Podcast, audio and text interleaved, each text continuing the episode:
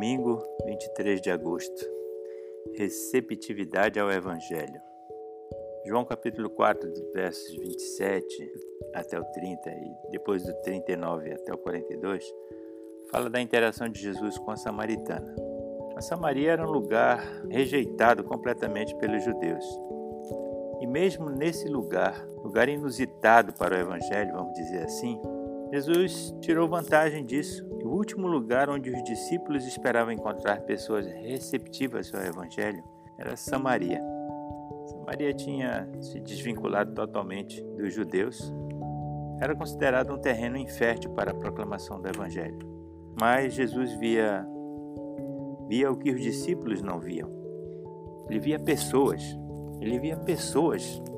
Pessoas receptivas no versículo 3 e 4, quando João começa a contar essa história, diz assim: Deixou a Judéia, retirando-se outra vez para a Galiléia, e era-lhe necessário atravessar a província de Samaria. Os judeus, para irem da Judéia para a Galiléia, eles não passavam por Samaria. Eles contornavam Samaria.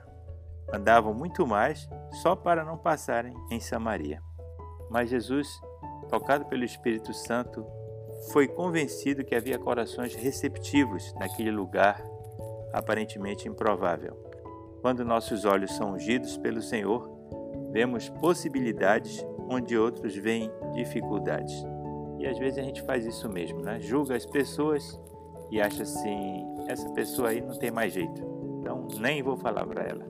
Qual foi o resultado da pregação de Jesus para a mulher samaritana?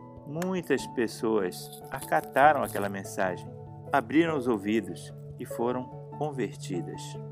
A gente nem sempre vê o resultado do nosso testemunho, mas quando a gente planta semente em corações receptivos, elas produzirão uma colheita abundante para a glória de Deus. A gente nunca sabe do impacto das nossas palavras com os outros. Precisamos ter muito cuidado quando falarmos nós, na verdade, necessitamos de constante sabedoria para saber quando falar e quando permanecer calado. A senhora White, no livro Evangelismo, página 247 e 248, ela fala: sempre, porém, há segurança perfeita no falar da esperança de vida eterna.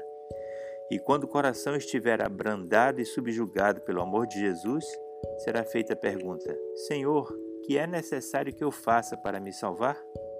Cristo procurou ensinar aos discípulos a verdade de que no reino de Deus não há fronteiras, nem territoriais, nem de classes sociais.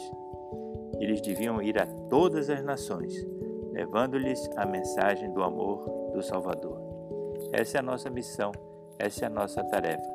Que Deus nos abençoe.